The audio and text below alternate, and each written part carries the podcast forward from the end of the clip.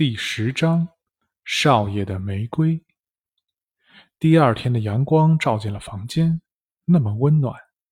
托图很少睡懒觉，今天却快睡到了中午。他朦胧的睁开眼，尤菲亚不在床上。他一看表，我的天哪，睡到了这个时候。尤菲亚早饭都吃完了吧？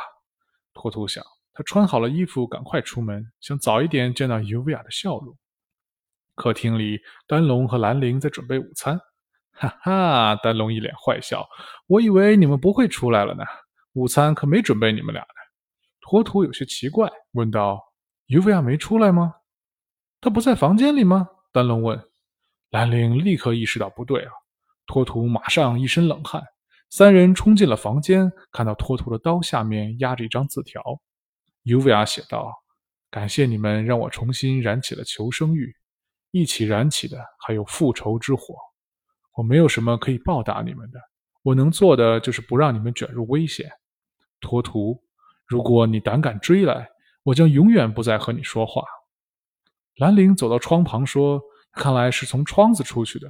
去查监控的话，就能知道何时走的，向哪个方向走的。”三人立刻出发去追。尤维亚在凌晨就跳窗逃走了。他住的公寓在十五层，很高，但是现在的他什么也不怕，行动能力也比常人要好。他借着大楼外墙斜坡，一点点地滑到了地面。他先找到了一个二十四小时营业的快餐店，找人借了电话，打给了什么人。之后他又去了一个赌场，在赌场的后门，有人交给了他一些东西，那是一张假证件，一部手机。还有一些现金。尤维亚接着乘出租车去了，赶去机场。他出公寓的时候，外面就有人开始跟踪他。迪特买到了尤维亚所在地的情报，但是萨克家的赫米奇提醒他说，丹龙等人不好惹，要多找些高手围攻才行。迪特派手下人保持跟踪，而自己调兵遣将，准备大举进攻。没想到尤维亚自己一个人出来了。真是天赐良机！他通知在多蒙特的手下，马上派出杀手。而尤维亚隐隐感到了有人跟踪，他不太确定，但是为了保险起见，他突然打开了车门，跳车逃跑了，穿过几条街，拦下了另一辆出租车去机场。托图等人查看了监控，发现尤维亚走后有人跟着他。不好，尤维亚有危险！托图想着，他本来还有一点担心字条里的最后一句话。纠结到底要不要追，现在看来必须马上追上去保护尤维亚。三人出了门，兰陵很快认出了一个在公寓门口假装维修路面的很蹩脚的跟踪者。托图用了一点点带电的小手段，就让那家伙投降了。这人通过手机问到了其他跟踪者，掌握了尤维亚的行踪。他们虽然跟丢了，但是猜测尤维亚要去机场，已经派人去找了。三人马上叫车，也赶去了机场。丹龙他们在路上的时候，尤维亚已经到了机场几个小时了。他在等飞机，期间他换了一身衣服，买了些化妆品，简单上妆。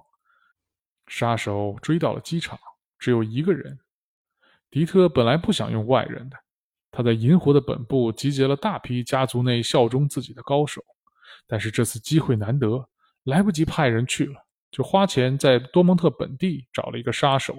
名叫安静的罗格，这个杀手擅长使用消音手枪，他枪法极准，而且子弹带毒。入行以来从未失手。机场里人头攒动，非常繁忙。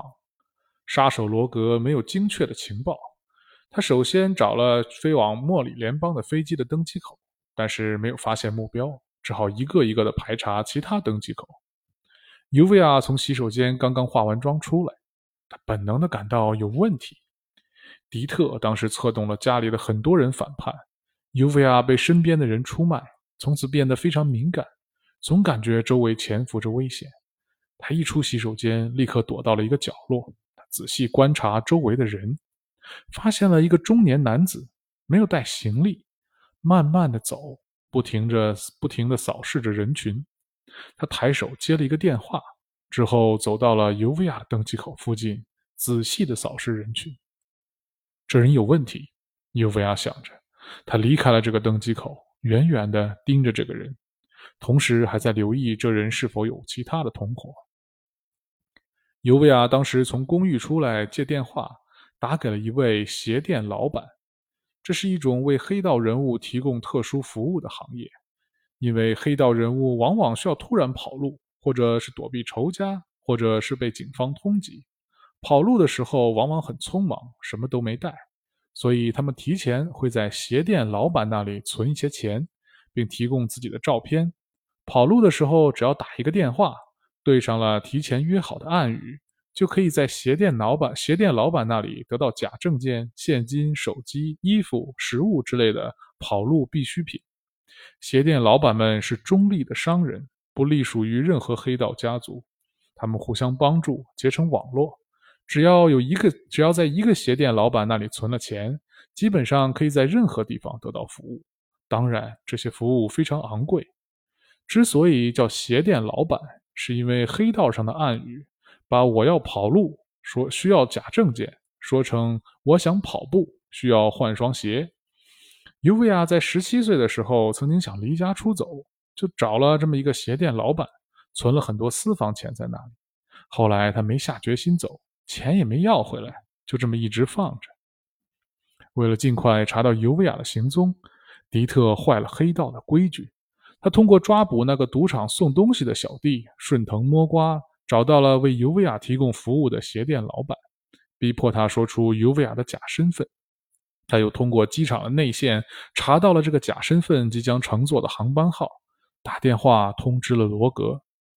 罗格守在登机口不远的地方，既不太显眼，又可以保证所有人都在射程内。只要目标出现，他就可以透过大衣安静地射出一颗毒子弹。然后从容的走掉，开始登机了。尤维亚隔了三个登机口，远远的看着罗格，这人绝对是个杀手。尤维亚做出了判断。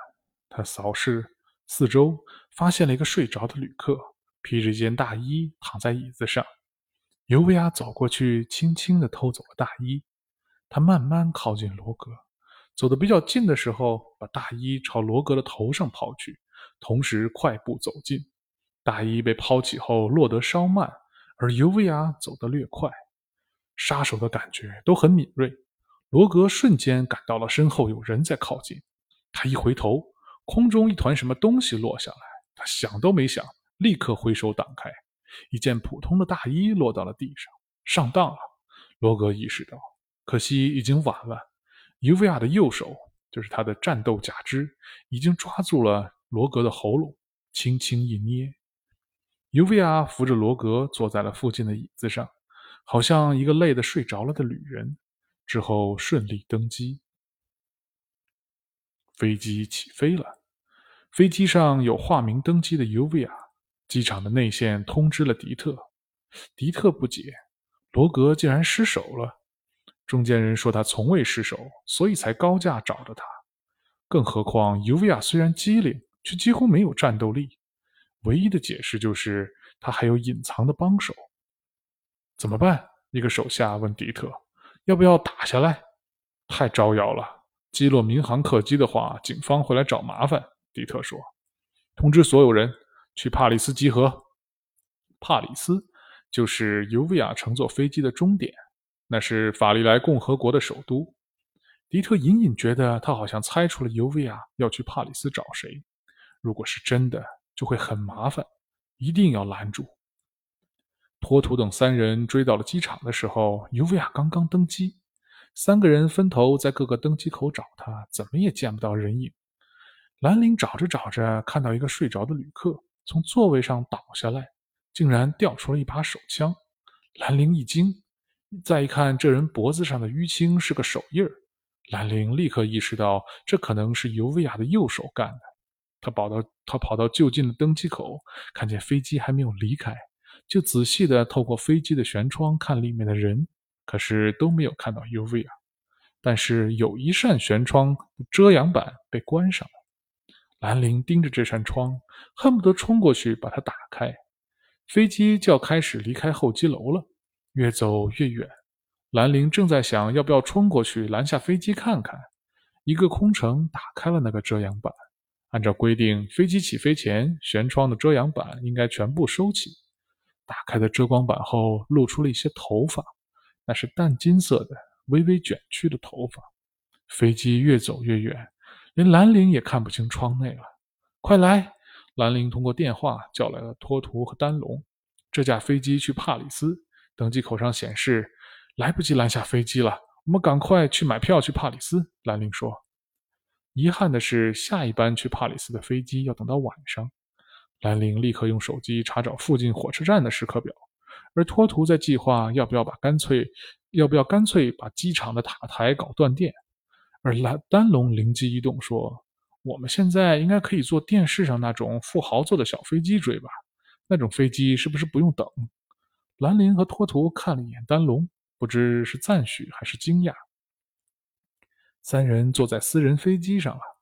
丹龙兴奋地研究飞机上各种豪华配置，兰陵借机会闭眼休息，托图则烦躁不安，一直在抖腿。这架小型飞机只比尤维亚的客机晚走了半个小时，而几乎同时到达了帕里斯。尤维亚没有走正常的登机口。出飞机，他偷偷从登机走廊的旁门到了外面，一路狂奔，从另一个门进入了候机楼。迪特派出的杀手在登机口等了半天，人都走光了，也没见到尤维亚。他们冲进了飞机，还是没人。搜！迪特下令，杀手们迅速散开搜寻。托图等人刚刚赶到尤维亚预定要出来的登机口，看到一大群人四散开去，不在这儿。兰陵说。我们得抢先找到他。他们一起跑到了机场出口，这是一个很大的厅，所有的旅客都从这里离开机场。托图等人在二楼往下看，在这儿，兰陵说：“只见尤维亚随着人群微微低着头，匀速往外走。兰陵的视力极好，不但抢先发现了尤维亚，还发现不远处好几个黑衣人正在迅速接近他。兰陵举起月枝，一剑一个，全部打倒。”三人翻身从二楼跃下，尤维亚已经快出机场的门了。尤，丹龙喊到一半，托图拦住了他，说道：“我们就暗中保护他吧，别让他知道我们追来了。”国图还在纠结字条上的话，他怕尤维亚真的再也不和自己说话了。三人追出门外，看到尤维亚已经上了出租车，车开走的时候速度特别快。尤维亚已经打晕了出租车司机，开车高速逃走，而后面有十几辆车追了上去。你们开车走，我跑着。兰陵说完，变成了鸟腿，跑得比车还快。他用月枝连射数箭，把最后追上去的几辆车的车胎给射爆了。托图和丹龙也去抢了一辆出租车，把司机扔在后座。丹龙驾车追了出去。兰陵抄近路爬上了一座山丘，可以俯瞰公路。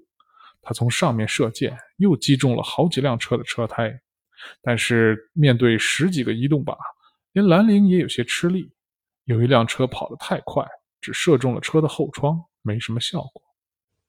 丹龙驾车开足马力追了上来，他把头探出车外，伸手抓住了一个路标，像标枪一样指出，正好插在漏网的那辆车的正前方。那车正正撞在路标上。车头冒出黑烟，三人刚松了一口气，远远看见一架直升飞机飞来。这架飞机看起来是一个电视台的，因为上面印着大大的四频道。但是等机舱的门打开，上面的人肩上扛着却不是摄影机，而是一个导弹发射筒。兰陵看得清楚，立刻抬弓就射。可是飞机离得太远，风又很大，虽然射中了，影响不大。那直升飞机只是有些摇晃，这些摇晃干扰了发射导弹的人，他迟迟无法瞄准。兰陵射不下飞机，立刻打电话给托图。哦，好的。托图接了电话，四处张望。他看见那架直升飞机离得很远，但是他悬停的附近有一座小山，山上是一排高压输电线，电线的铁塔一路延伸，最近的铁塔离他们不算很远。把我送到那个铁塔那里，托图说。丹龙听后猛地急转，从路上冲下来，一路冲上了一座小丘。车子剧烈的颠簸，眼看要散架。丹龙一甩车，托图从副驾飞了出去，一把抱住了一座输电铁塔。托图大喝一声，铁塔的基座连同上面的电线一起放出电弧，电弧一路高速的沿着电线传导，接近直升飞机的时候，高压线射出电弧，击中了飞机。那直升飞机立刻失控，坠毁在了山上。兰陵高速奔跑，同时打着电话：“我跟上去了，你们也快过来。”“好的。”兰龙答道。但是他回头看那辆出租车已经接近报废，司机小心地从车座的后窗子里探出头来看着丹龙。丹龙很是不好意思地笑了，拿了些钱弥补司机的损失。另一边的迪特正在一个控制室里。监视器上显示着坠毁的直升机正冒着黑烟，他用力地捶了下桌子，气急败坏却又无可奈何。他显然低估了尤雅的保镖们，而赫米奇提醒过他的。兰陵站在一座山上，远远地看着尤维亚的出租车驶进了一座大庄园。一会儿，一辆快散架的破烂出租车一拱一拱地开到了兰陵身边。这么慢，兰陵说。尤维亚的车子进入了那个大庄园，庄园非常古朴，建筑虽然雄伟，但是看起来非常陈旧。墙上爬满了藤蔓和青苔，森森的古树布满庭院，很少有草地。庄园里没什么人，门口的铁门是个自动门，没有门房，也没有守卫。尤维亚开车往里走了很深，一路都没有人。到了最后一座城堡式的建筑门口。这个城堡式的宫殿少说有三五百年历史了。这里的建筑只有它上面没有藤蔓。但是尤维亚这是尤维亚第一次来这里，他要找的人他之前只见过一次，那还是小的时候，大概有十多年了。尤维亚从出租车下来，城堡的门开了，一个老者恭敬地将他迎了进去。老者奉上了茶点。不知尤维亚小姐前来有何吩咐？这个老者大概七十多岁，穿着整齐的管家服装，恭敬地问。尤维亚说：“我要见梅姐，麻烦你请她出来。请问有何事要找梅小姐？我好去禀报。”你跟他说：“我来结盟。”尤维亚说道。老者退出了房间，尤维亚没有动茶点，甚至没有坐下。安静的站着等，很久之后，老者才回来，说道：“小姐说，艾克斯家早已经退出了暗世界，不再过问暗世界的事物。麻烦尤维亚小姐白跑一趟了。如果您需要躲一躲，我可以在帕里斯城里给您提供一处安全的地方。”这些话，你让他出来和我当面说。”尤维亚说道。那老者显得有些为难。尤维亚扫视着这个房间，眼睛聚焦在了屋内的一个雕像上，说道：“你要是真的退出暗世界，就不会让我进来了。你知道银狐家发生了什么？你也应该知道下一个是你。”尤维亚说完，看着这个雕像的眼睛，雕像仿佛也在看着他。过了很久，那老者说道：“小姐有请，就跟我来。”他带着尤维亚到了不远处的另一个房间。尤维亚进去后，见到了他要找的人。这是一个很优雅的女人，大概四十多岁，棕色的短发，大红的嘴唇，妆容精致，风姿绰约。她是玫瑰，是艾克斯家族的实际控制人。自从家主里昂·艾克斯生病之后，玫瑰掌管了家族的一切。艾克斯家族本来是暗世界的六大家族之一，五年前宣布退出暗世界，交出了所有的地盘和旗下附庸的集团。表面上的原因是因为家主艾克斯少爷病重不能理事，实际上是因为暗世界之王狗王的步步紧逼。梅姐为了保存家族，选择放弃利益以求自保。梅姐慢慢的点燃一支烟，说道。你成熟了不少呢。上次见你还是个小姑娘。成熟是有代价的。我的提议你接受吗？尤维亚问道。你要见面，我就和你当面说。艾克斯家不是以前的暗世界家族了，我们没有能力和王对抗。艾克斯少爷怎么样了？尤维亚问。玫瑰沉默着，没有回答。他对狗王始终是用威胁吧？万一他病好了呢？狗王肯等吗？尤维亚说道。玫瑰的眼神变了，他继续沉默。过了一会儿，他抬头问：“你真的知道你要干什么吗？”尤维亚说：“我知道，而且非常清楚。我去过地狱，那是狗王应该在的地方。”老管家进来了，在梅姐边耳边说了一句：“尤维亚，呃，梅梅姐对着尤维亚说，狗鼻子灵得很呢，这就来人了。你要出来看看吗？”尤维亚带着，呃，玫玫瑰带着尤维亚出了房间，走到一个有窗帘的拐角，示意他就在这里看着。梅姐带着管家福伯下楼迎客，楼下门厅里站着一个男子。身穿玳瑁黑袍，只露出了半张脸。他的腰带非常考究，是用黄金丝绞成的绳索，串着许多红宝石雕刻。这些雕刻嵌在镂空的黑曜石上，花纹繁复，每一节都不同。这身装扮说明他是一个黑暗使徒，是狗王的直属手下。他见梅姐走来，掏出了一个黑色的信封，递给他。武王有令，他冷冷地说道。梅姐接过信封，并没有拆开蜡封，直接用手上的香烟把信点着了。信慢慢的烧，那个黑暗使徒骇然的张大了嘴：“你竟敢！”梅姐淡淡一笑：“哈，狗王大人可能忘了，艾克斯家退出了暗世界，他已经命令不到我头上了。他如果想请我们回去。”就请亲自来和我家少爷面谈。那使徒刚想发作，看见福伯的眼神变得像鹰一般锐利，盯得他毛骨悚然，一句话没说就走了。使徒是狗王派来的，他得到了蒙哥萨科的报告，说银狐家的继承人去寻求艾克斯家的庇护。这个艾克斯家很让人头疼，曾经是暗世界的最强家族之一。如果得到了艾克斯家的庇护，再杀尤维亚就很难了。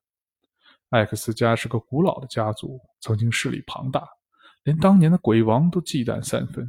其家族里昂·艾克斯是一等一的高手，而且和暗世界的长老明童是密友，二人联手击败了不可战胜的鬼王，明童成了新的王，称明王。